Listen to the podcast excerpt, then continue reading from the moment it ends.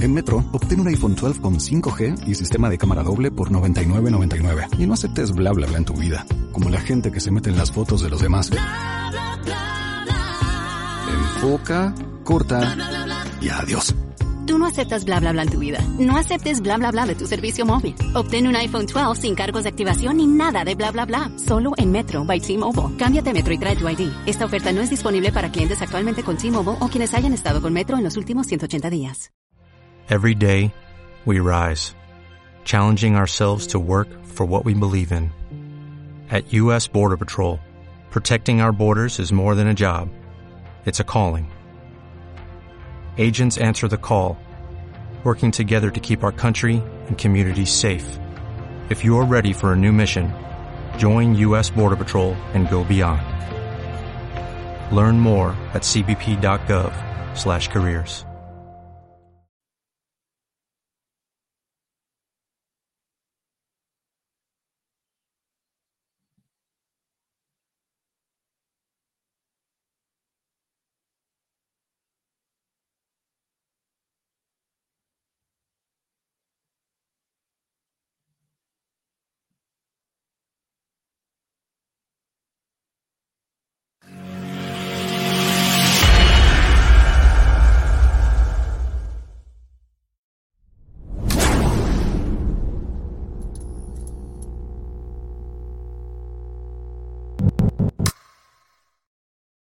Atrapadas de circo fue lo que se gastaron hoy tanto Harrison Bader como Jualdito Cabrera.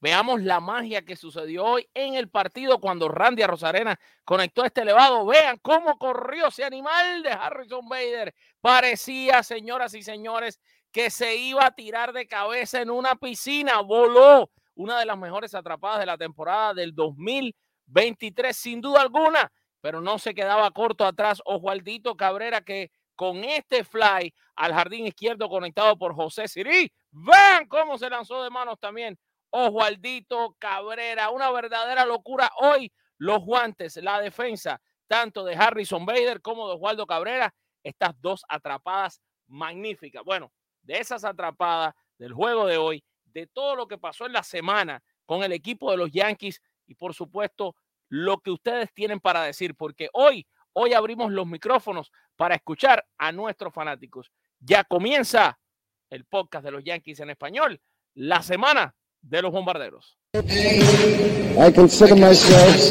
the luckiest man on the face of the.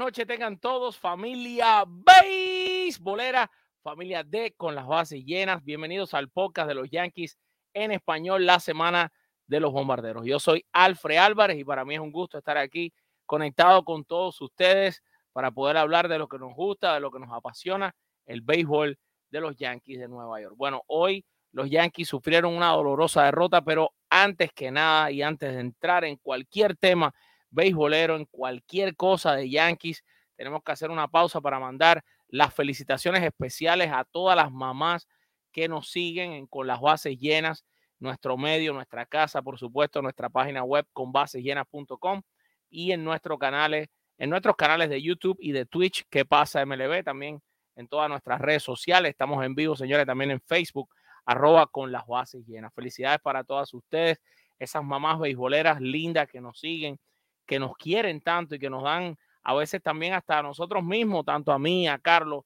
a Eri, Luis, a nuestro equipo completo de trabajo, ese cariño maternal que también lo podemos sentir a través de sus comentarios, de sus reacciones y de todo lo que hacen por nosotros. ¿Verdad que muchas gracias? Bueno, vamos a la parte negativa. Recapitulemos lo que pasó el día de hoy entre Yankees y Rays de Tampa Bay. Señoras y señores, Brandon Lowe conectaba este roletazo por la segunda base en el primer inning con el cual remolcaba una carrera. Luego, Isaac Paredes eh, conectó este sencillo remolcador en el tercer inning para poner el juego 2 por 0. Luego se pondría 3 por 0 en ese mismo inning con un batazo elevado de sacrificio. En la tercera entrada, Jualdito Cabrera sacó a pasear a la reina de las 108 costuras y también Anthony Rizzo le dijo bye bye a la pelota, poniendo a ganar al equipo de los Yankees 4 a 3. Luego en la quinta entrada, Randy Rosarena conectado al fly de sacrificio, que fue la atrapada que vimos. Y Tyler Wall sería el hombre grande en ese quinto inning con un Grand Slam, del cual de verdad los Yankees nunca se recuperaron. Aaron Josh conectó este hit en el séptimo inning, eh, remolcó una carrera y luego Anthony Volpe, el novato sensación eh, de los Yankees de Nueva York, sacó a pasear a la reina de las 108 costuras, pero fue demasiado tarde. Los Yankees terminaron perdiendo contra los Rays ocho carreras por siete. Si le damos un vistazo a cómo están las tablas de posiciones luego de haber terminado este partido, y les voy a pedir un minuto eh, para poder iniciar eh, el, el, el live, que, o sea, la transmisión que vamos a estar haciendo en vivo a través de Twitter. O sea, estamos en, ya estamos en vivo. Aquí estamos. Perfecto. Ya estamos en vivo en mi Twitter porque lo que podemos, vamos a hacer es que usted va a hablar con nosotros a través de Twitter. Pero bueno, en mi cuenta, arroba Alfred Álvarez 3, es un space, un Twitter space que estamos ahora mismo en vivo en Twitter. Así que usted entra a Twitter y puede conversar con nosotros los Yankees. Eh, les decía que después del partido de hoy, así están las tablas de posiciones en el este de la Liga Americana. Los Yankees están en último lugar. Duele mucho, muchísimo ver esta tabla de posiciones. De verdad que es una locura. 23 ganados, 19 perdidos tienen los Yankees. Sin embargo, están en el sótano, empatados con el equipo de Boston que tiene 22 y 18. El primer lugar, por supuesto, siguen los Rays, 31 y 11. Le sacan cuatro juegos de ventaja al segundo lugar, que son los Orioles de Baltimore, que tienen 26 y 14, están a cuatro y los Azulejos de Toronto a seis juegos de la punta con 24 ganados y 16 perdidos. Así entonces eh, se encuentra en este momento la tabla de posiciones. Lamentable que los Yankees estén ahí, pero la realidad es que cuando miras otros grupos, los Yankees con ese mismo récord en otras divisiones, por ejemplo, vean cuánto tiene el primer lugar de la central de la Liga Americana, tiene 23 y 18, que son los Twins. El resto de los equipos todos tienen récord perdedores. Cleveland 19 y 21, Detroit 18 y 21, eh, White Sox 14 y 28, Kansas 2 y 30. Mientras que si vamos al oeste de la Liga Americana, pues los Rangers sí tienen mejor récord que los Yankees, ¿verdad? Porque tienen 25 y 15, pero ya tampoco tienen mejor récord que los Yankees ni Houston, ni los Angelinos, ni los Marineros, ni los Atléticos. Es decir, los Yankees están entre los 10 mejores equipos de la Liga Americana, no sé si decir entre los 10 mejores. La realidad es que están como un set, octavo, creo, récord. Eh, pero lo que pasa es que en esta división es una división caliente, es una división donde están probablemente los mejores equipos. Eh, y nada, lamentable, los Yankees siguen en último lugar. De, de, eso vamos a estar hablando, por supuesto, en este podcast donde ya usted está entrando. Y recuerde, señores, dar like. No se olvide de dar me gusta para que más personas sean notificadas de que estamos completamente en vivo. Y recuerden que este video también está disponible en la página oficial de los Yankees de Nueva York en español, Yankees Baseball. Ahora, si ustedes quieren hablar con nosotros el día de hoy, lo van a hacer a través de mi cuenta de Twitter, arroba Alfred Álvarez 3. Estoy en vivo por ahí a través de un space. Voy a repetir esto para que los ya 300 y pico de gente que tenemos conectada entre Facebook, el canal de YouTube y Twitch y todo eso, Después, cuando quieran hablar, entren un momentito a mi Twitter y se conectan a conversar con nosotros. Vamos a ver qué dijo Aaron Boone después del partido de hoy. Estas son algunas de sus declaraciones que siempre nos gusta traerles aquí en el podcast. Dice Aaron Boone, tenemos que sacar un poco más de la rotación en conjunto, refiriéndose a los, a los abridores del equipo. Néstor creo que estará bien. Creo que esto es un pequeño bache en su camino y creo que hará sus ajustes y volverá a la normalidad. Esto fue lo que dijo Aaron Boone sobre Néstor Cortés y la rotación abridora. Claro, fue un poquito más largo lo que dijo. También habló sobre Clark Schmidt. Dijo que él creía que la, la salida de Clark Schmidt realmente aunque la línea lucía fea, él, am, le habían hecho algunos contactos débiles, no había sido tan mal, para, en su opinión. Eh, y también ahí un poco como que desglosó lo que él sintió que pasó en el juego. Otra parte interesante de la conferencia de prensa después del juego y las eh, declaraciones de Aaron Boone fueron las siguientes. Dice, no, en esas, esto, perdón, les voy a decir a qué viene esta respuesta. Esta respuesta vino a, la pregunta del, del periodista, del colega Brendan Curie eh, de nj.com, newjersey.com, creo que se llama el medio, em, que le, le hablaba a um, Aaron Boone sobre el haber utilizado o no a Ron Marinacho en el quinto inning. Y dijo Aaron Boone, no, en esa situación, ¿por qué iba a tener dificultades para, no en esa situación, porque iba a tener dificultades para llegar al final? No quería volverme loco en ese punto de la quinta entrada cuando sé que estamos cortos y ya sabes, luego no puedes simplemente presionar un botón cuando es la situación perfecta. Así que necesitaba que Albert superara eso e intente que, intenté que llegara hasta el final y luego intenté reconstruirlo desde allí. Esto sobre la, la pregunta que evidentemente se caía de la mata cuando en ese quinto inning donde hicieron las cinco carreras, ¿por qué no sacar a Marinacho? Fue lo que le preguntaron los periodistas y él explica que sacó a Albert Abreu porque Albert podía ir más lejos en el juego, podía avanzar más en el juego sin tener tanta profundidad para el día de hoy. Entendamos que después usó a Weber y luego usó a Marinacho, pero ya todo el daño estaba hecho eh, hasta ese punto donde le hicieron siete carreras a eh, y Albert Abreu también falló en el relevo permitiendo carreras. O sea, es decir, eh, que Aaron Boone eh, de cierta manera justifica el no haber utilizado a, a Marinacho en esa entrada porque no le iba a permitir eh, comer tantos y, más de un inning como quizás eh, él pensó podía haber pasado con Albert Abreu. Esto es un poco de lo que dijo después del juego eh, Aaron Boone. Pero bueno, vamos a repasar en general la semana para los Yankees. Pues la semana realmente para los Yankees no fue tan mala, tampoco tan buena como hubiéramos querido, ¿no? Pero tampoco fue tan mala.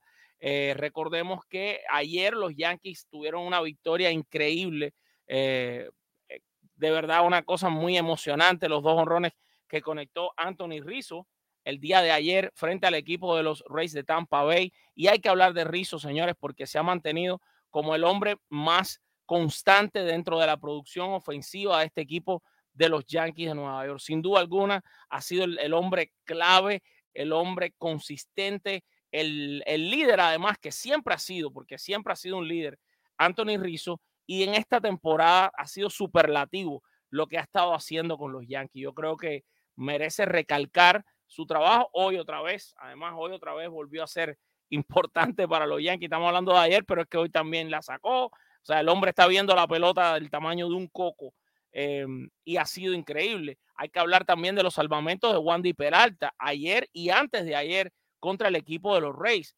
Peralta, que no solo eh, cabe mencionar el tema de los salvamentos, sino lo consistente que ha sido como relevista para los Yankees desde que llegó a este equipo. Eh, Wandy Peralta ha sido uno de los mejores, y hoy yo lo, lo decía en una conversación que tuve, es uno de los mejores relevistas zurdos que han tenido los Yankees en mucho tiempo. Y si bien la pasada temporada, cuando le pidieron salvar juegos, falló juegos, hay que ver la consistencia que ha tenido Wandy en cualquier rol que se le ha pedido. Se le, se la, se le ha puesto en diferentes eh, escenarios y posiciones y lo ha hecho siempre bien. Y la verdad es que para mí eso lleva todo el respeto del mundo eh, y yo creo que se merece todo el aplauso de nuestros seguidores, ¿no? Por su trabajo que ha estado haciendo. También hay que ver un poquito la parte positiva. Yo siento que eh, Clay Holmes está mejor, está lanzando mejor. No hay duda para mí de eso.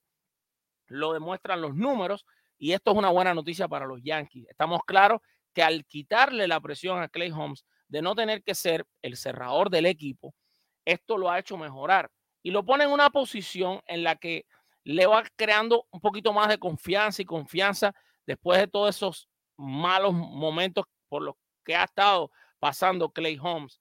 Y también creo que es importante resaltar eso durante lo que fue la actuación de la semana, hablar de los honrones de Aaron Judge contra el equipo de Tampa, que fueron dos cuadrangulares.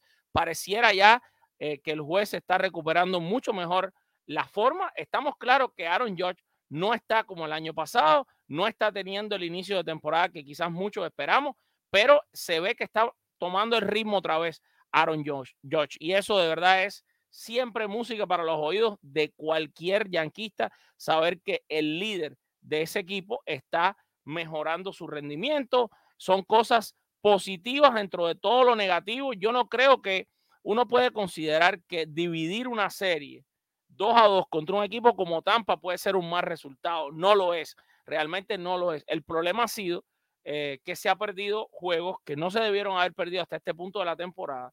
Y también hay que entender de nuevo con lo que arrancamos cuando pusimos las tablas de posiciones. Los Yankees están en una división que, que es candela, o sea que tienes que ganar todos los días. Los Yankees están jugando, sea, para que ustedes entiendan, porque creo que de esto se está hablando poco. Los Yankees están jugando playoffs desde el mes de abril y eso parece que no fuese ni justo, la verdad. O sea, los Yankees están jugando playoffs desde el mes de abril. Hay que hablar, señores, de Anthony Volpe. Y tengo que también tocar este tema porque este muchacho ha sido increíble para los Yankees. A veces dejamos pasar por alto el tema de que esté bateando menos de 2.20 y hablamos de, de él eh, de cierta manera en la que yo creo tan injusta. Anthony Volpe ha sido uno de los mejores peloteros de los Yankees en esta temporada de, del 2023. No hay manera de decir otra cosa. No hay manera de ponerle otro nombre a lo que este muchacho ha hecho para el equipo de los Yankees. Es decir, para mí, una bujía inspiradora. La cantidad de carreras que ha generado con su corrido de base ha sido fantástico. Eh, hay otros peloteros que realmente, aquí estamos viendo un poquito de, los highlights, de resúmenes, ¿verdad? De lo que fue la serie con Tampa, serie que de nuevo repetimos, terminaron dividiendo los Yankees 2 a 2. Pero mira, además de Anthony Golpe, Osvaldo Cabrera, me da mucha alegría saber que está recuperándose también. Yo lo estoy viendo mucho mejor, tomando turnos al bate de muchísima más calidad.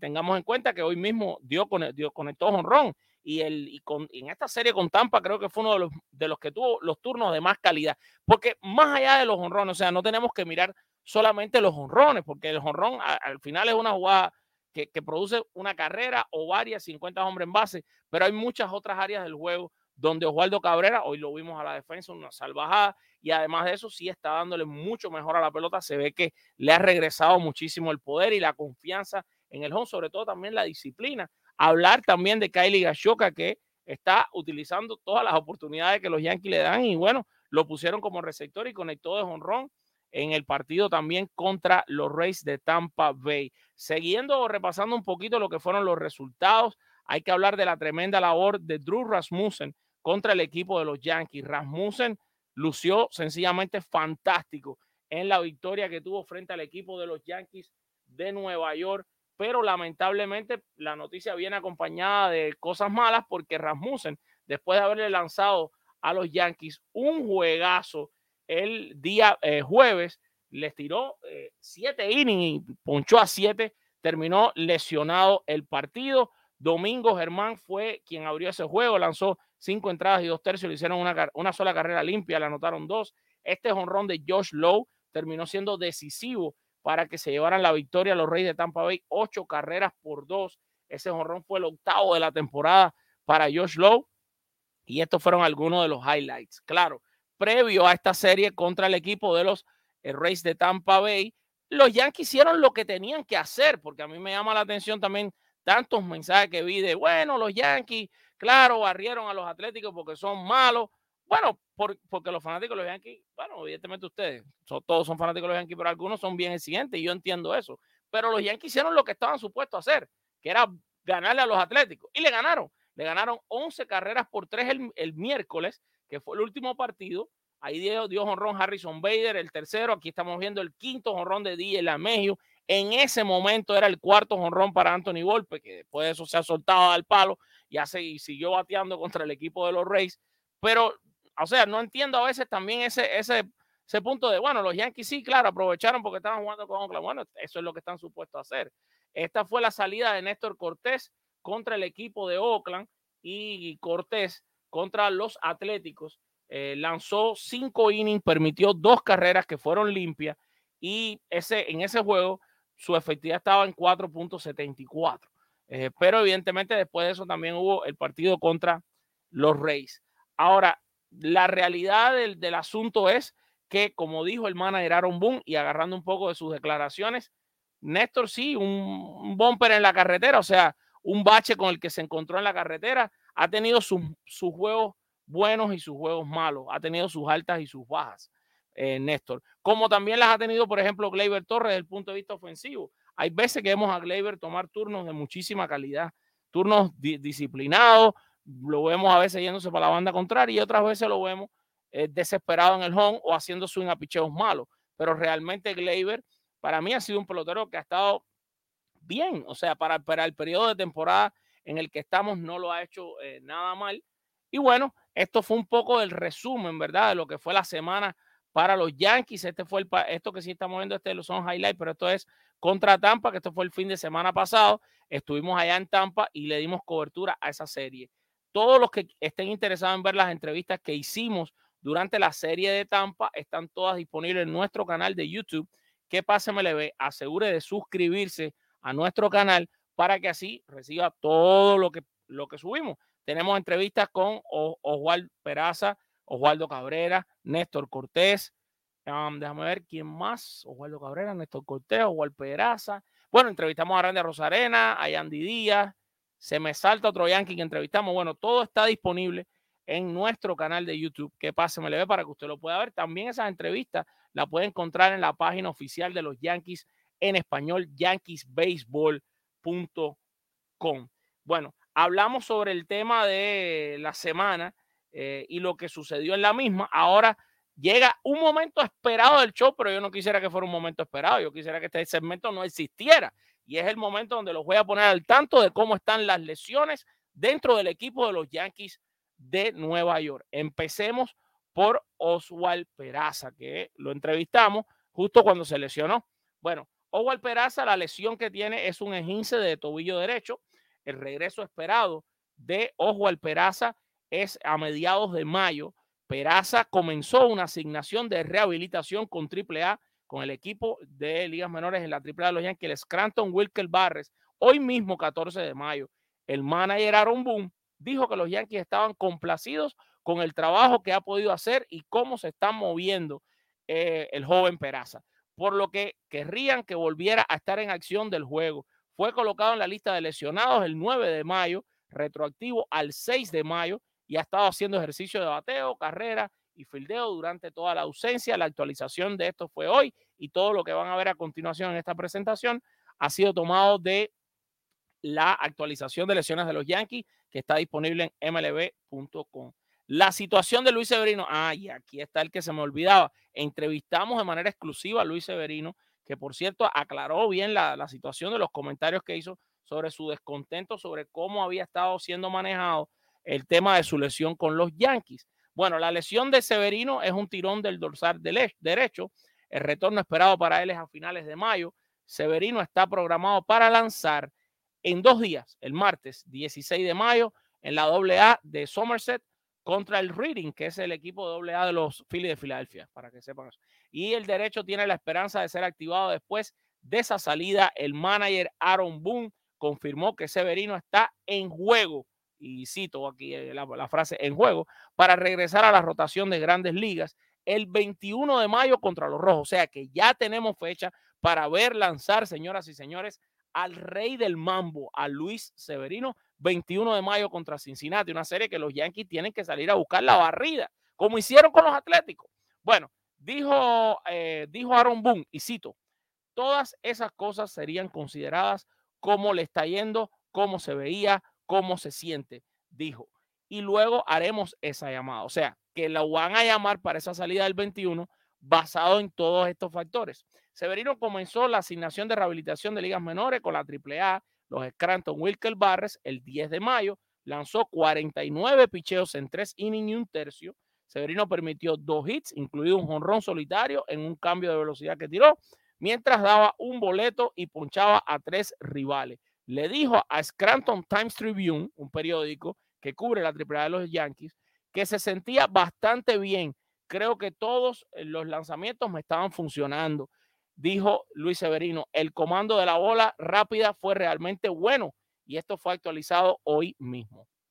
Seguimos con el hospital andante que son los Yankees de Nueva York, lamentablemente. Eh, vamos a hablar de Carlos Rodón El tipo de lesión de Carlos Rodón es una tensión en su codo izquierdo y rigidez en la espalda. Su regreso ya no tiene fecha, ahora está por determinar. Recordemos que Rodón jugó haciendo atrapadas, hizo algunos lanzamientos ligeros de 60 a 75 pies. Esto fue el 13 y hoy 14 de mayo. Ya recibió la inyección de cortisona, que nosotros habíamos hablado de esto en el programa anterior. Esa inyección fue el 9 de mayo. Yo estaba en, en el estadio cuando él llegó a esperar la inyección que se la pusieron dos días después.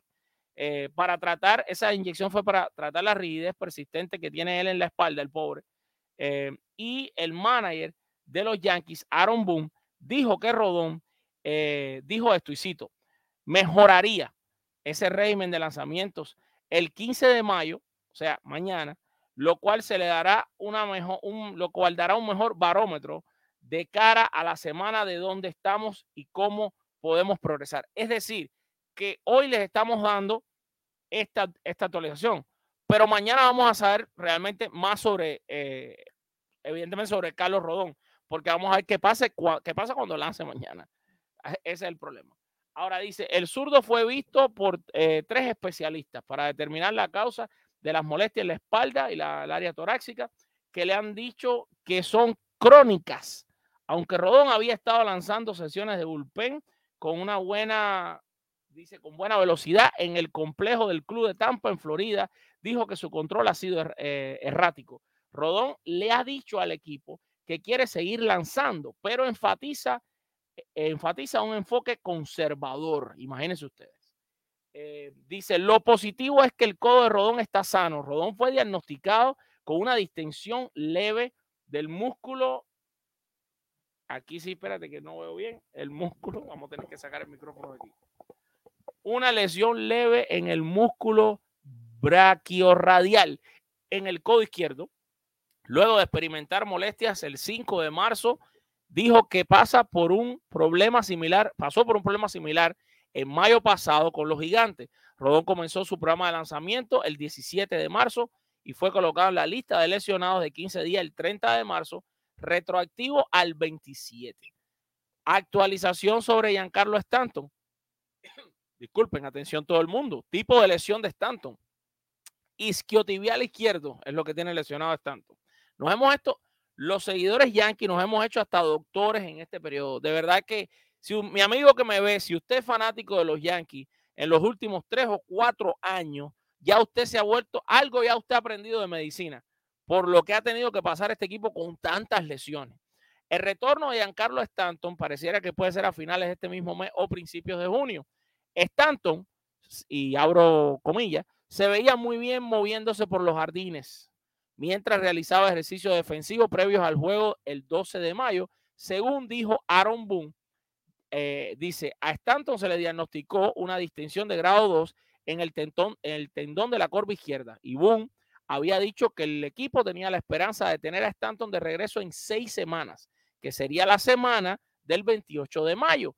Fue colocado en la lista de lesionados eh, de 10 días el 16 de abril. Así que bueno, 28 de mayo, quizá los primeros días de junio, Esperemos que regrese Stanton, que es una pieza fundamental.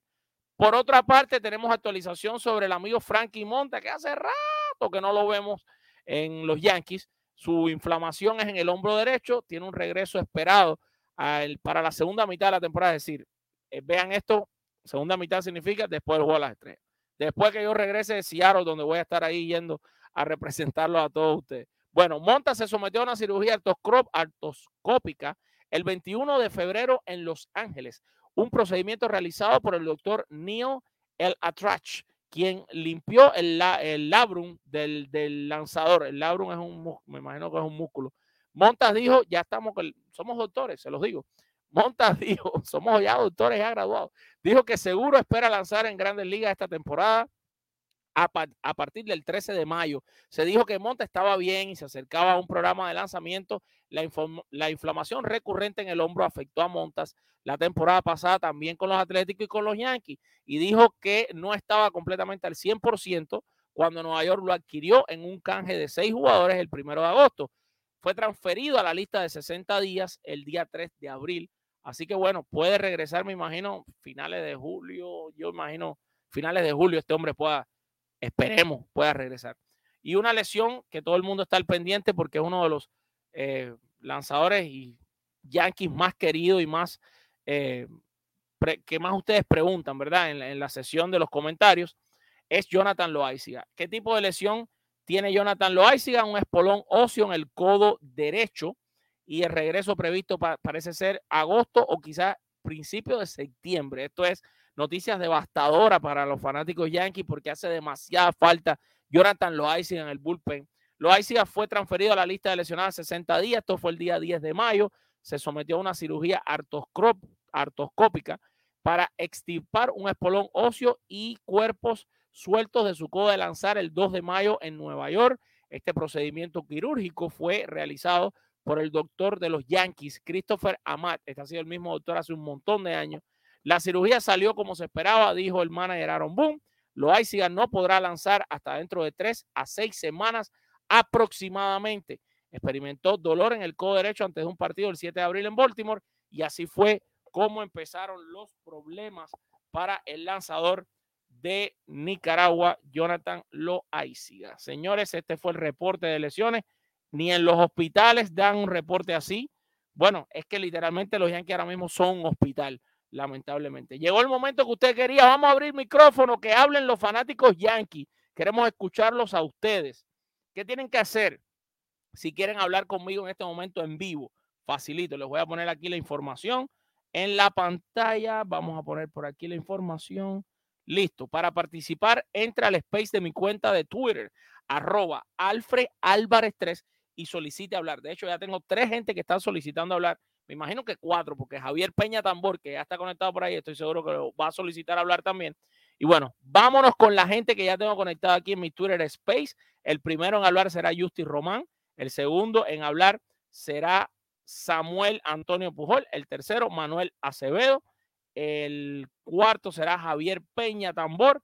Y también están por ahí conectados Adam eh, Akbani, Leopoldo Rodríguez, Julio Acosta, Luis Fer- G, Edir Martínez. Y me imagino que muchos de los que están conectados en YouTube van a pasar para aquí para el Twitter Space. Madre mía, qué cantidad de lesionados que todavía yo estoy pensando que alguien se me puede haber quedado fuera. Creo que Tommy Canley y Tommy Canley que se me quedó fuera y estoy mirando que también preguntó por eso en los comentarios Pedro Luis Cuevas Rodríguez.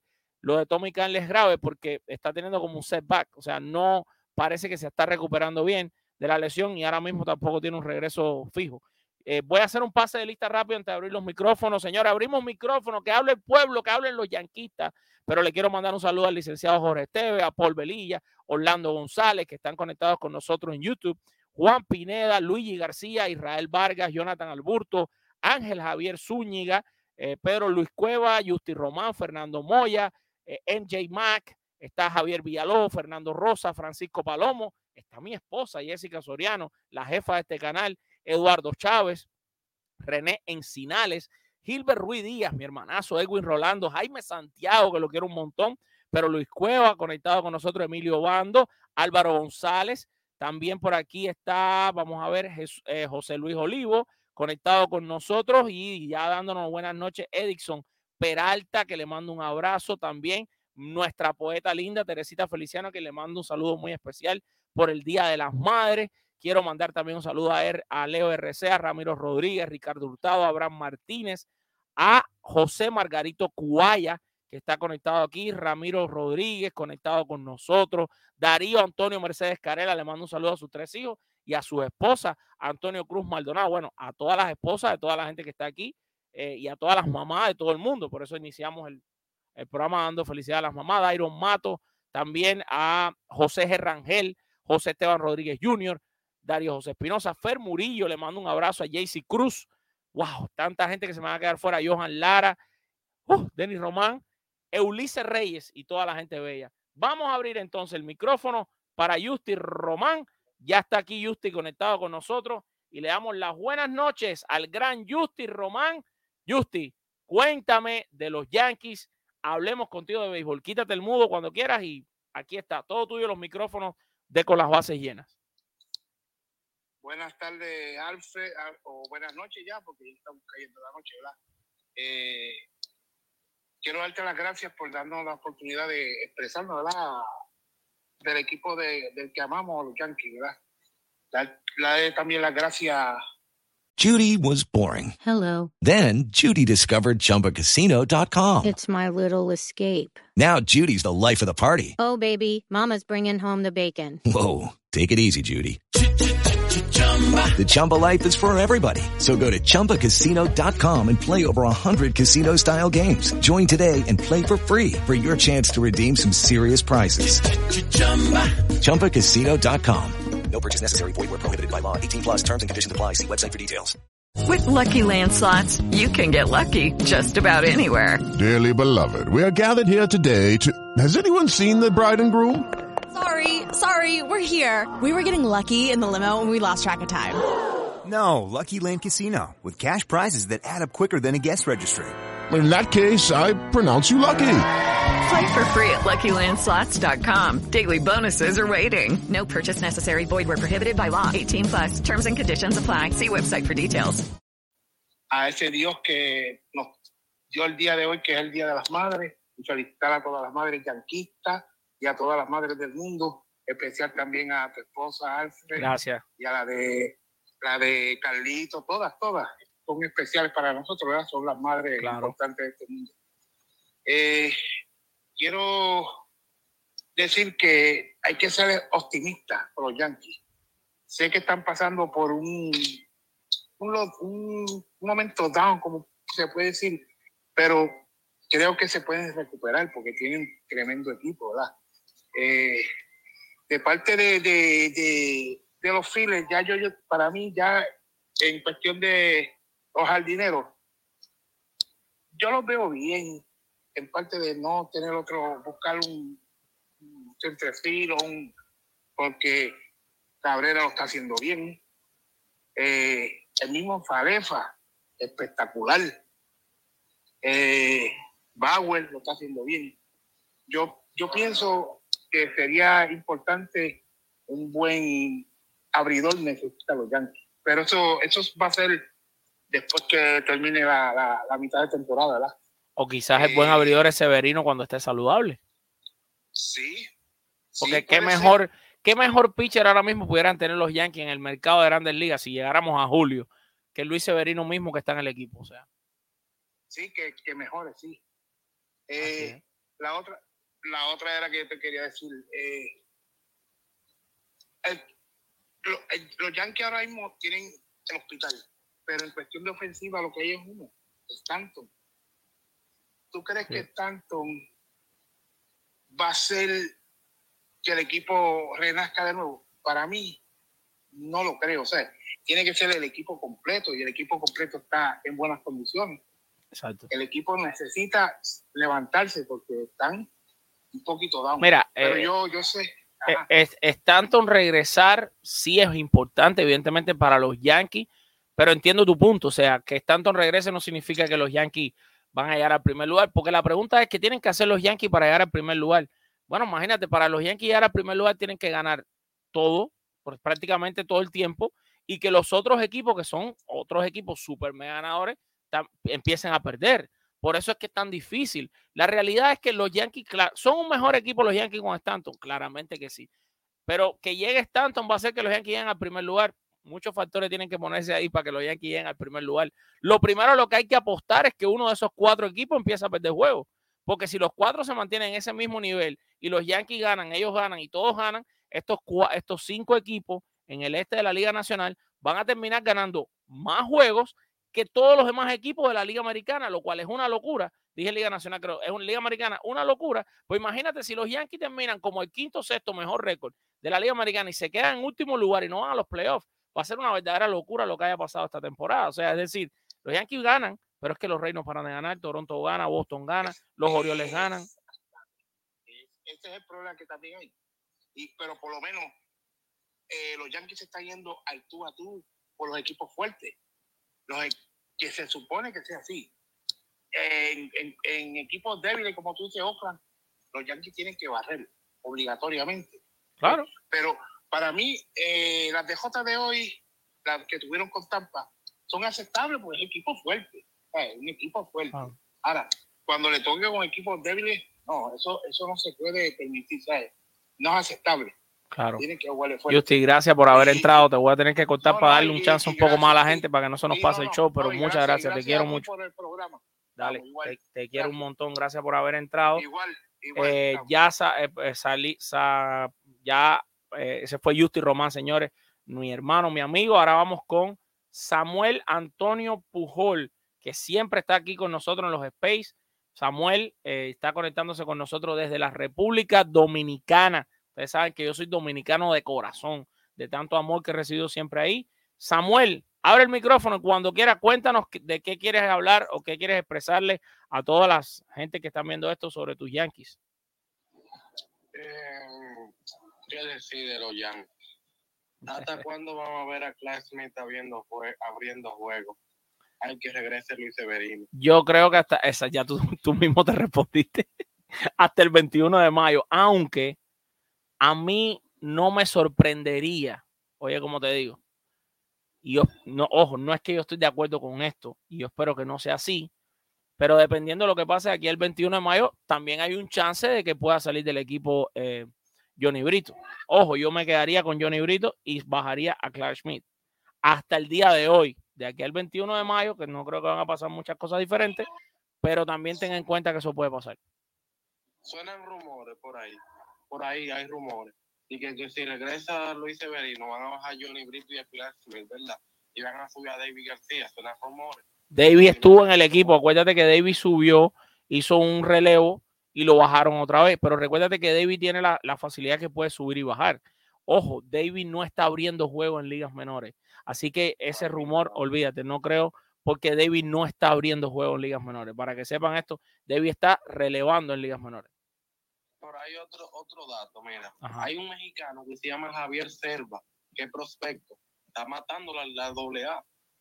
También la está matando Harold Cortijo, pero son muchachos que no están listos para grandes ligas todavía, ¿me entiendes? Y Andrés Chaparro. Y Andrés Chaparro está bateando muy bien, lo, lo demostró en los sprint training este año con los Yankees. El problema es que Andrés Chaparro juega más que nada primera base. Los Yankees no necesitan primera base. Eh, también juega tercera base. Los Yankees no necesitan ahora mismo una tercera base. Eh, eh, tú no puedes, tú no puedes subir a un muchacho tan talentoso, hermano. Yo lo he visto, o sea, yo he visto a Andrés. Andrés es un fenómeno. Andrés va va a tener una carrera en Grandes Ligas. O sea, va a ser pelotero de Grandes Ligas y esperemos sea con los Yankees. Pero tú, eh, tú no puedes subir un muchacho si no vas a, ponerlo a jugar de, ese- calibre. Es como golpe. Lo subieron porque iba a ser el shortstop de todos los días. Si no, no lo suben. Porque lo que está pasando con Chaparro es que lo dejan en ligas menores y no lo suben para que batee todos los días. Tenga dos, tres, cuatro turnos diarios. Con los Yankees no va a tener turno. Va a tener que esperar un día. Porque por encima de quién va a jugar. Además, yo te voy a decir algo. Y es una situación para la demás gente que le abramos el micrófono. Josh Donaldson, cuando regrese, yo creo que afuera del Yankee Stadium se van a parar gente con carteles, con carteles. Si, si se atreven a poner a jugar a Donaldson tercera y a quitar de ahí a Díaz la Mejio, que lo que ha hecho en tercera es una maravilla. No sé si estás de acuerdo conmigo. Ellos deben hacer. Eh, un abridor, contratar para el año que viene. Contrato. Severino está bajo contrato, no hay que darle nada, él está bajo contrato. Severino lo que necesita es pichar. Samuel, mi hermano, gracias por haberte conectado. Te, los voy a tener que, no se me ponga bravo nadie, que ustedes saben que los quiero mucho a todos. Voy a tener que hacer las llamadas un poquito más cortas para que dé tiempo a que todo el mundo hable, pero gracias, mi hermanito, por haber entrado y que Dios te bendiga.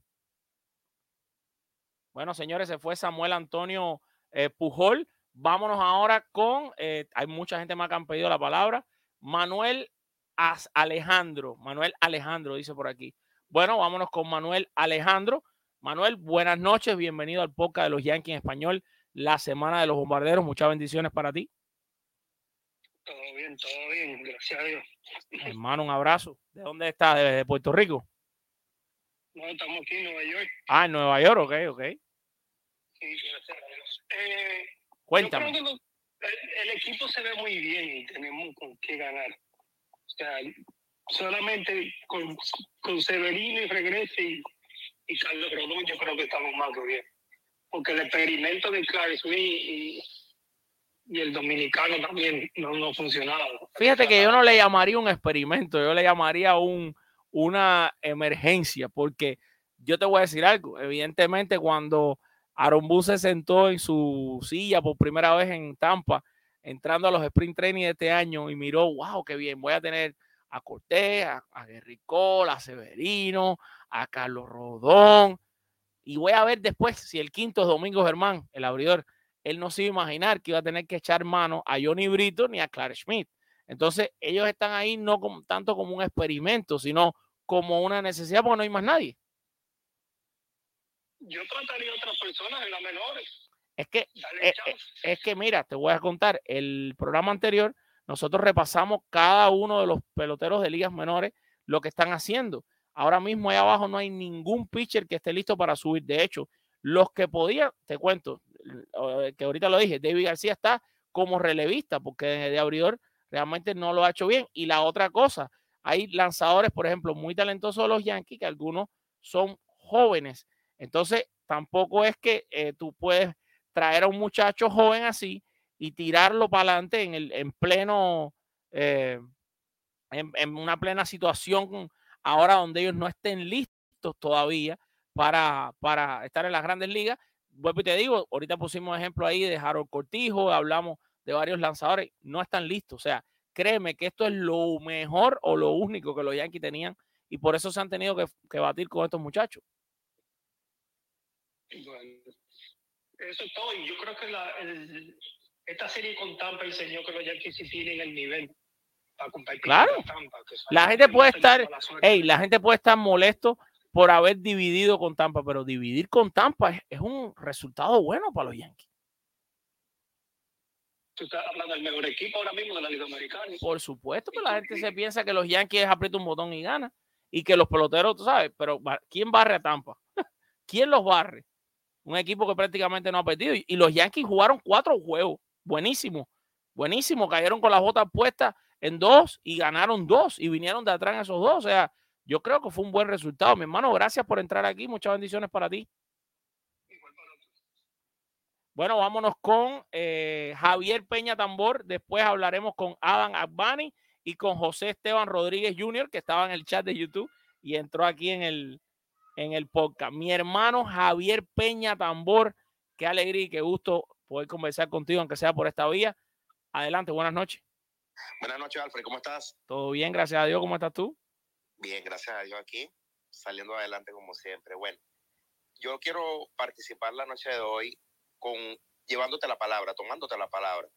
El hospital de los Yankees. Oh. Los Yankees son un cuerpo que está lleno de enfermedades. Doctor Randial y Pedro Peroso, que tú sabes que no, que siempre están en el chat Yo me de. acabo de enterar que los entrepiernas se llaman esquiotibiales por los Yankees. Ay, Dios. No te estoy diciendo, pero la gente piensa que es exageración mía. Nosotros todos aquí, excepto doctor Randial y Pedro Peroso, que son los, los dos médicos que tengo entendido que nos siguen, de seguro hay otros más, pero son los que me han explicado, conozco ya que son médicos. Ya, ex- excepto ellos, todos los demás hemos aprendido medicina gracias a los Yankees. Bueno, mira cómo lo quiero, como lo quiero ilustrar. Los Yankees tienen cáncer, donde los dos peores tumores que tienen, uno se llama Giancarlo Stanton y el otro se llama Luis Severino. ¿Cuándo van a entender los Yankees que el talento que poseen estos dos peloterazos no cuentan con un cuerpo que los acompañe? Ya esos cuerpos no dan. ¿Qué gano yo con que Juan Carlos con que Giancarlo me da tres honrones hoy, me, me, me dé dos líneas mañana y pasa mañana haciendo un swing, se, se le lesione la corva? ¿Qué gano yo con que Luis Severino me tire unos hino run hoy y mañana se le va a lesionar el hombro haciendo bullpen? Ya esos cuerpos están deshechos. Porque lo- lo- por- tú, tú, tú que eres un tipo de estadística. ¿Cuántos innings ha lanzado Luis Severino los últimos tres años? No, no, no, ba- bajitísimo y te lo voy a dar ahora para darte el número, porque ya que lo preguntaste, ya te tengo que dar el número. Que no me va a tirar 10 juegos en un año. Bueno, te voy a dar la que que respuesta. Anótate por ahí. Anótate por ahí la respuesta. Luis Severino, escúchate esto. 102 innings en el 2022. 6 innings en el 2026. 0 innings en el 2020. Es decir, y 12 innings en el 2019. Quiere decir, anótate esta, que Luis Severino, 2019, 2020, 2021, 2022, en los últimos 5 años, ha lanzado 120 innings. En 5 años, 120 innings. Es algo Ya me increíble. completamente todo lo que yo estoy exponiendo.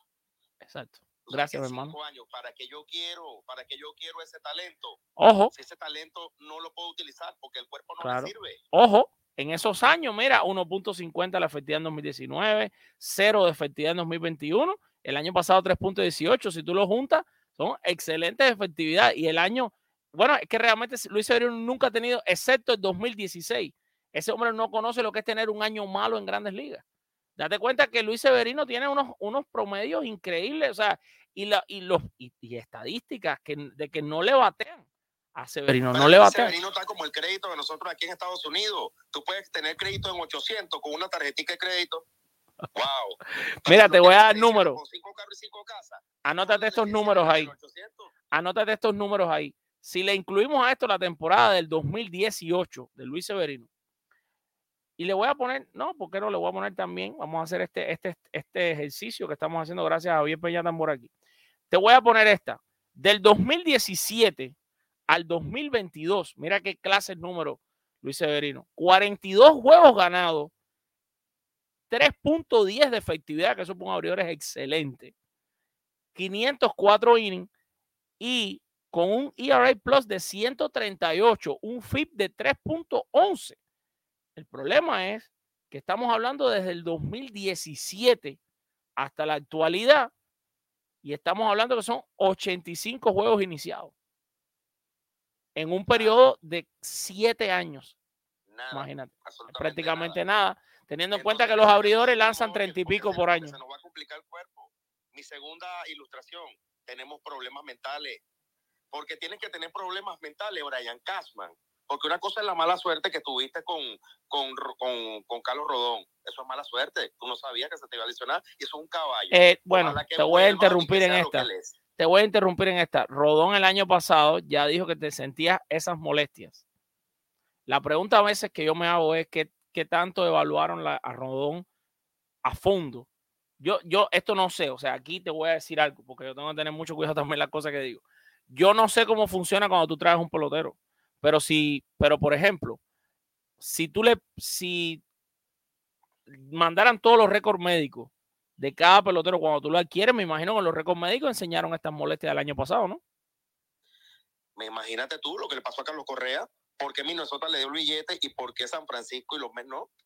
¿Qué es lo que está pasando ahí? Ya eso es otra conversación, pero es lo mismo que pasa Claro. con Rodón. Algo tiene que saber Cashman. Ahora, ven acá, lo mismo pasa con Franklin Monta, porque yo no te voy a entregar seis prospectazos y te voy a te- meter un seguimiento profundo porque ellos lo trajeron porque lo siguieron, porque no son, no, o sea, en este negocio no, no creo que haya tal, tal demencia de que yo voy a contratar un pelotero confiando en ti para una temporada, con un talento, con un nombre hecho y con una carrera que has, que has hecho sin saber que tú estás lesionado. Hello, it is Ryan, and I was on a flight the other day playing one of my favorite social spin slot games on ChumbaCasino.com. I looked over the person sitting next to me, and you know what they were doing?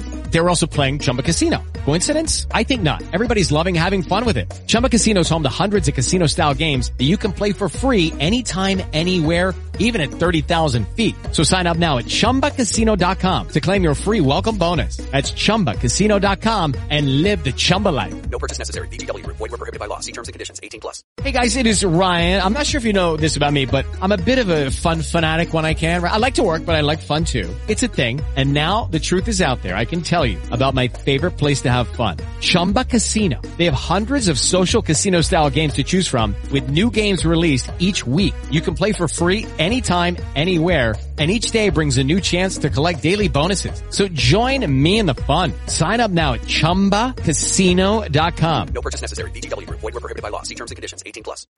Entonces, el problema mental es la gerencia, es Brian Cashman. Lo tercero, Espérate, te voy a interrumpir antes que dejes el tercer punto para decirte que nos acaba de llegar una donación aquí del doctor Randial en YouTube, en vivo, pero el doctor es un doctor y la donación viene acompañada de un mensaje que dice, el problema de Carlos Rodón es crónico. Y es verdad, porque en, la, en el reporte de los scouts, que lo voy a volver a poner en pantalla, y, me, y estaba hablando un doctor, señores, un gran doctor, que además es el doctor Randial que está conectado con nosotros, vean en este parrafito donde dice, el zurdo fue visto por tres especialistas para determinar la causa de las molestias en la espalda, que le habían dicho que son crónicas. Para que ustedes tengan una idea, yo padezco, por ejemplo, yo padezco de hernias en la espalda. Mi, mi, mi situación es crónica. O sea, mi espalda produce hernias. Haga ejercicio, no haga ejercicio, baje de peso, suba de peso, mi espalda produce hernias. Por ejemplo. Produce lo que se llama los discs. Vamos con el punto 3 para seguir con nuestros dos Tres para seguidores. darle chance a las demás Sí, personas. Yo claro. vivo en Miami. Aquí en Miami están los Marlins. Y aquí está el manager más novato de las grandes ligas, que es Schumacher. Pero yo voy para el estadio a ver a los Marlins y me da gusto ver cómo el tipo dirige, porque es un tipo moderno, es un tipo que está en- Schumacher en, es la sabermetría, es un tipo que está actualizado. ¿Cómo es posible que los managers tengan un manager, de los Yankees tengan un manager de tableta que cada vez lo hace peor? Y a mí me da risa, tú sabes que me da risa a mí. Tú sabes que me da risa a mí, Javi. Esas decisiones tan descabelladas. Me da risa que la gente dice que Aaron Boone es un manager sabermétrico. Aaron Boone no es un manager sabermétrico. Él es un manager de tableta.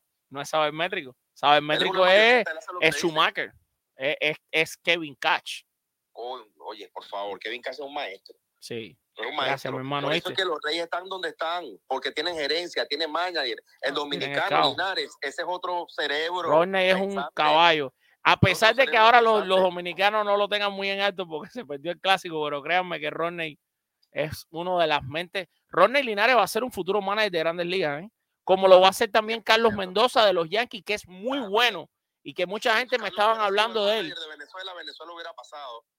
Sí, Lo que pasa es que yo soy venezolano. Ahí hay mucha tela que cortar que no tiene Claro, que ver con la conversación. claro, Pero Carlos Mendoza, eso es un cerebro. Carlos Mendoza es un genio y es uno de los genios de los de las de las de los tipos duros dentro de los Yankees que si mañana no está Boom va a ser el manager de los Yankees.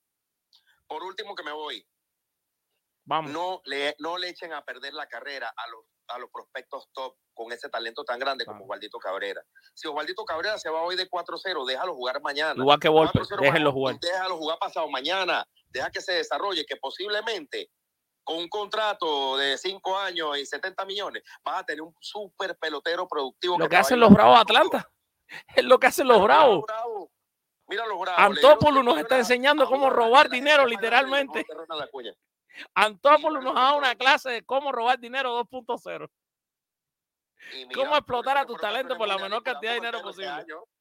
Ese es un equipazo lleno de talento, pero tienen una buena gerencia, tienen cerebro. Y eso es lo que yo creo que es el cáncer principal de los Yankees. Gracias, mi hermano. Ey, por aquí nos entra otra donación más de Lizardo Rivera, nuestro policía en con la base N, y dice, ¿cómo se le paga tanto a Rodón con una condición crónica? Bueno, supuestamente antes no estaba la condición, o por lo menos queremos creer eso. Tenemos dos llamadas más. A Adam Akbani, que está conectándose con nosotros, y después cerraremos el podcast con los comentarios de José Esteban Rodríguez. Adam, buenas noches, mi hermano. Dios te bendiga. ¿Cómo estás? Hola Alfie, ¿cómo estás, cabrón? Eh, ¿Todo bien, hermanito? eh, bueno, solamente tenía eh, una cuanta pregunta aquí, solamente dos, pero primero me estoy eh, matando de la, de la risa oyendo estos, eh, los fan- fanáticos de los Yankees están hablando, eh, comparándose con los equipos de los Marlins y eh, los- el equipo pobre eh, no, no ganan nada y están comparándose a ese equipo, no se puede ser. No, de no, eso. lo que dijeron de los Marlins es que hay que ver lo bien que dirige Skip Schumacher. Fue lo que acaban de decir de Sí. los Marlins. Claro que sí, pero bueno, eh, tenía solamente una pregunta aquí. Eh, bueno, primero es que yo, yo fui al colegio con Caleb Durbin, que él juega segunda base para, para lo- el equipo de Somerset. Yo quería saber eh, cómo, se fue la, cómo se ve la estructura del sistema de los Yankees. ¿Tú piensas que él tiene un papel en el equipo de, la Grande Liga o no? Mira, él no está entre los primeros prospectos de los Yankees. Eh, estoy buscándote aquí cuánto está bateando en esta temporada. Él está bateando en esta temporada, está en clase A plus y en doble A. O sea, primero empezó en clase A plus, ahora lo pasaron a doble A. Entre los dos niveles está bateando muy bien, está en 309, tiene ocho carreras empujadas. El problema ahí es que los Yankees tienen muchos prospectos de infield, ¿verdad? Como ya tú yo me imagino que tú sabes. Los Yankees tienen a Trey Sweeney por ahí abajo, los Yankees tienen a Rodney um, Roderick Arias que lo firmaron en la temporada, o sea que hay mucho talento y mucho prospecto ahí abajo. Tú mismo estás viendo que el propio Ojo Peraza, que el año pasado debutó, lo hizo súper bien y sin embargo, mira, todavía no tiene ni siquiera un puesto asegurado, lo hizo hasta bien hasta en los playoffs. Así que mira, depende de él. Yo me imagino que eh, es un pelotero que esté en la mira de ellos, pero yo no sé si lo veremos en los Yankees o si lo veremos llegando a grandes ligas en los próximos quizás dos años. Eh, va a depender un poquito de la suerte y a lo mejor son, estos son peloteros que a lo mejor cam- cambias de equipo y llegan más rápido, ¿no? Pero si te fijas, los Yankees, cada vez que tú miras todos los años, los picks de los Yankees, los playoffs, en, lo- en el draft, perdón, casi siempre son shortstop o segunda base o tercera base o jugadores que pueden jugar las tres posiciones. Entonces, lo hace un poquito complejo, mi hermano. Gracias por entrar aquí y muchas cosas buenas para ti. Y muchas gracias. Bueno, un abrazo. Eh, vámonos con, para cerrar, ya, bueno, el doctor Randial se conectó, así que vamos a darle micrófono al doctor Randial rapidito. Y quiero dar las gracias a Manuel Martínez por esta donación que nos hace en YouTube. Y dice Manuel, Carlos Rodón nunca ha tirado una temporada completa. Mi hermano, excelente comentario, gracias por la donación. Vámonos con José Esteban Rodríguez y después cerraremos, bueno, cerraremos con un doctor para que nos hable de esto de los Yankees. José Esteban, mi hermano, gracias por estar aquí. Tú sabes que para mí espero mucho este tipo de podcast porque puedo hablar contigo que siempre estás tan activo normalmente durante toda la semana en el chat. ¿Cómo estás, brother? Hola, hermano. Todo bien, abrazo. todo bien. Un abrazo para ti. Aquí feliz por la noticia de que Carlitos ya está mejor. Sí, gracias a Dios. Esperamos pronto verlo contigo en el podcast. Y felicitando a, a todas las mujeres, ¿verdad? Por el Día de la Madre. Claro. Que Dios las bendiga. En Nicaragua todavía no es, acá es hasta el 30 de mayo. Pero Sí, estamos ustedes dando tienen un día fijo igual que México, ¿no? Así es, el 30 de mayo. Espectacular. Entonces, pues, solo para comentar, eh, bonita la serie contra Tampa. Fue buena. Eh, sí, soy, sí soy de la idea de que quien perdona pierde, como nos pasó. No se podía perder el juego de hoy. Ese juego estaba en la bolsa. Creo que la emergencia con Clark Schmidt ya debería pasar. Eh, no entiendo la insistencia de ese prospecto. Yo siempre digo que es un, una promesa que no va a ser como yo a Chamberlain. Eh, en eso se quedó. Y yo creo que ya hay que sacarlo de la rotación. Sí, Schmidt va con una carrera muy parecida a la de Chamberlain. Tienes toda la razón. Tremendo buen comentario. Lamentablemente, ¿no? Así es. Hay, hay prospectos que solo quedan en eso, ¿verdad? Esperemos que David García vuelva a tomar el nivel que tenía antes, que venía con el que venía, y puedan darle la oportunidad de subir y que Severino regrese pronto. Sí, es una lástima, como algunos amigos dijeron anteriormente, que los Yankees no eh, revisen primero a quién van a adquirir eh, la salud de esos pitchers o de esos jugadores, porque sí, hasta donde sé, este lanzador zurdo estrella que llegó hace poco, eh, estaba lesionado el año pasado, es la misma lesión del año pasado, o sea que ya venía dándose y al parecer... Y se ha lesionado no- bastante eh, anterior en su carrera también. Como dijo Así Manuel es. Martínez cuando nos mandó la lesión. O sea, Ah, así es. cuando la donación, Entonces- yo creo que la lesión. la, le- la lesión. Nos mandó- no nos mandó una lesión, que no nos manden una lesión más ya, que ya no vamos más allá de lesiones ya. no más suficiente hospital. Sí. Mi hermano, Bueno, gracias por entrar. Esperamos que, que los Yankees se repongan y bendiciones para ti y tu familia. Un abrazo. Oye, sí, para ti también y mucha felicidad para todas las mujeres de, de tu casa y de tu familia. Muchas gracias.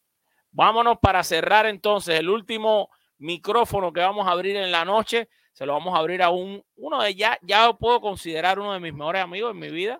eh, uno de los seguidores más, más espectaculares que tenemos con las bases llenas y un médico, ya que hoy hemos hablado tanto de, la- de los Yankees, es imposible hablar de ellos sin hablar de las lesiones. Señoras y señores, buenas noches para el gran doctor Leonardo Randial. Doctor de verdad, ¿eh? Eh, buenas noches, Alfie. Buenas noches a todos. Eh, feliz Día de las Madres. Gracias. Oye, felicidades para todo el mundo ahí en tu familia. Sí, muchas gracias. Aquí sí tuvimos el fin de semana del Día de las Madres. Este, bueno, cuando tú preguntas si los Yankees van a estar en, en los playoffs, sin ninguna duda creo que van a estar. ¿Qué, qué es lo que qué es lo que pasa? Lo que ya se ha hablado, el tema de, la- de las lesiones, pero poco a poco ya el equipo ha venido eh, volviendo eh, los lesionados. Fíjate el impacto que ha generado el regreso de, de Harrison Bader, eh, el, el regreso de la corta estadía en la lista de lesionados de Aaron Judge. Eh, y, y eso pues ha demostrado, estoy seguro que de, de la semana pasada a esta semana los números ofensivos mejoraron demasiado. 100%. ¿qué es lo que nos falta? ¿Qué es lo que veo? Arreglar la rotación abridor. Pero se ve difícil. ¿Por qué? Porque dependemos de dos lanzadores que pues vienen de, de lesiones largas. Rodón, quién sabe, por ahí hasta he escuchado rumores que de pronto ni lance este año. No sé, sería una tragedia total. Sería increíble. Bueno, sería demasiado triste. Puede pasar, ¿eh? Sí, No me sorprendería. pero se necesita un y esa solución es la que está difícil. Néstor, este año pues no ha sido tan nasty como dijiste en la transmisión, pero pues me imagino que tendrá que tendrá que solucionarse eso y hacer unas mejores salidas y me hace falta un relevista zurdo largo que te dé más de dos, tres innings. Tener un solo pitcher zurdo en un equipo es, es complejo y los Yankees han, han estado así ya por demasiado tiempo. El problema es que no tienes mucho material tampoco allá abajo en las menores. Exacto, pero entonces fue riesgoso quedarse con un solo pitcher zurdo en el bullpen. E- Eso, de entrada ahí para la gerencia, pienso que fue una, eh, una mala decisión, porque hoy hizo falta, tenías un, un- te pusieron un, un line-up prácticamente de puro zurdo, con, con la debilidad que tiene Clark Smith pa- para lanzarle a los zurdos. Claro, entonces necesitas un relevo largo, no, no tienes a nadie. Hay eh, de los pitchers, para que la gente sepa allá abajo, y este, estos son abridores, pero estoy mirando aquí algunos números mientras estaba hablando el doctor Randiel. Por ejemplo, ahí, mira, Will Warren es un pitcher abridor de los de ligas menores, está en doble A, lo está haciendo súper bien, pero Warren no está listo para grandes ligas. Claro, Warren está bien, tiene 3 y 0 y 2.45. Eh, es pitcher derecho. De hecho, cuando tú empiezas a mirar los prospectos de picheo de los Yankees, la mayoría también son derechos. Te digo, abridores también, ¿eh? Pues Clayton Vitir es derecho, Will Warren es derecho. O sea, la mayoría son derechos. Los Yankees tienen pocos pitchers zurdos en la organización en general. ¿Tú sabes quién? A lo mejor vamos a ver subiendo a grandes ligas y ustedes cuando suban se van todos a quedar locos cuando vean eso, porque me van a empezar a llamar a preguntar, ¿pero qué hace ese tipo ahí? ¿Pero cómo lo subieron a Liga Menor? ¿Tú sabes quién está, está en- con los Yankees Liga Menor? A lo mejor sube Justin Wilson, un, uno que fue pitcher con ellos hace mucho tiempo, no sé si te acuerdas. Eh, Bueno, tienen a más nadie. Es- eso es lo que está complicado, pero bueno, lo, lo, lo, lo que veo es que el equipo viene de, de menos a más y la ofensiva despertó, hermano, y eso ya es mucho decir. Yo creo que al final de- del día los Yankees sí van a estar ahí, van a estar en la pelea y ya en el playoff es a otro precio. Claro. Ya eso no importa de qué puesto quedaste. Sí, eso no interesa. Así es. Y lo que sí te voy a decir algo, doctor, mirando aquí la encuesta, yo, yo estoy corriendo una encuesta hoy, que evidentemente a eso usted se refiere, en el canal de YouTube. Estoy poniendo una encuesta que dice, llegarán los Yankees a los playoffs en este 2023. 200 personas han votado, en la- o casi 200 personas. 71% dice que los Yankees van a llegar a playoffs. 29% dice que no. Pero le voy a decir algo, esto fue un poquito un, como un experimento social, un experimento yanquista, le voy a llamar yo en este caso, que hice en el programa. ¿Sabe por qué? Porque hace menos de dos semanas yo hice esta misma encuesta con esta misma pregunta y el resultado fue 89% que sí contra un 11% que no. Y ahora mismo está 70-30, lo cual me indica, y nosotros somos un tremendísimo termómetro, porque somos la casa de los Yankees en español, en podcast, en todo, que los fanáticos Yankees, un porcentaje, está empezando a perder la fe. Pero estamos en mayo, estamos a 14 de mayo. Vamos a ver, de aquí un- voy a esperar tres semanitas más o dos semanitas más y voy a volver a poner esta misma encuesta a ver cómo se va comportando el ánimo y la confianza de los fanáticos. Oye, es que yo creo que la gente, como tú decías ahorita, piensa que haber dividido esta serie, pues estos, digamos, estos siete partidos en general con Tampa, eh, un 4 a 3 no fue un mal resultado porque los Yankees llegaron, yo creo que sin ninguna expectativa, yo creo que había gente, eh, quizás especialistas en béisbol, que pensaban que Tampa iba a arrasar a los Yankees. 3-1 o arriba. Sí, yo creo. Y, y, y lo que yo vi, yo, lo que yo vi en los partidos es que los bateadores están haciendo mejores turnos. Eh, el ánimo del equipo está mejor. Sí, eh, eh, perder por una carrera jugando, bueno, hubo algunos errores mentales, quizás algunos errores de, de Aaron Boone, que pues nunca faltan, o algunas decisiones que tomó que quizás fueron las mejores, pero creo que en el tiempo los Yankees pues va- van a subir los escalones y, y van a estar ahí. Sí, puede que sea difícil quedar en la división por la ventaja que ya lleva Tampa, pero, Ah, quedan todavía, todavía muchas cosas pueden pasar. Sí, quedan todavía siete, eh, seis juegos contra, contra Tampa y los Yankees creo que eh, tienen eh, mucho material para hacer buena, buena pelea. Gracias, doctor. Lo quiero muchísimo. Gracias por haber entrado y muchas bendiciones. Se le quiere un montón. Por este espacio. Saludos a todos.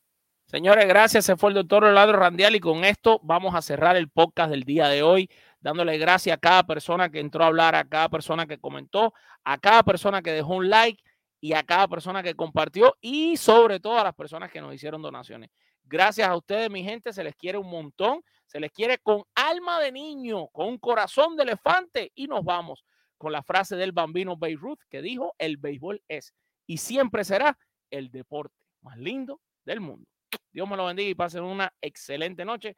Felicidades a todas sus mamás.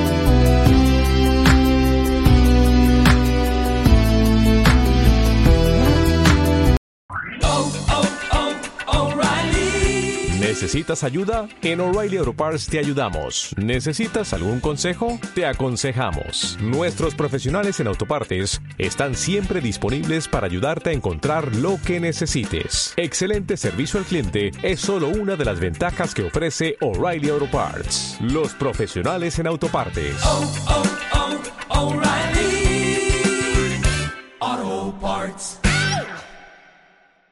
En Sherwin Williams somos tu compa, tu pana, tu socio, pero sobre todo somos tu aliado, con más de 6.000 representantes para atenderte en tu idioma y beneficios para contratistas que encontrarás en aliadopro.com. En Sherwin Williams somos el aliado del PRO.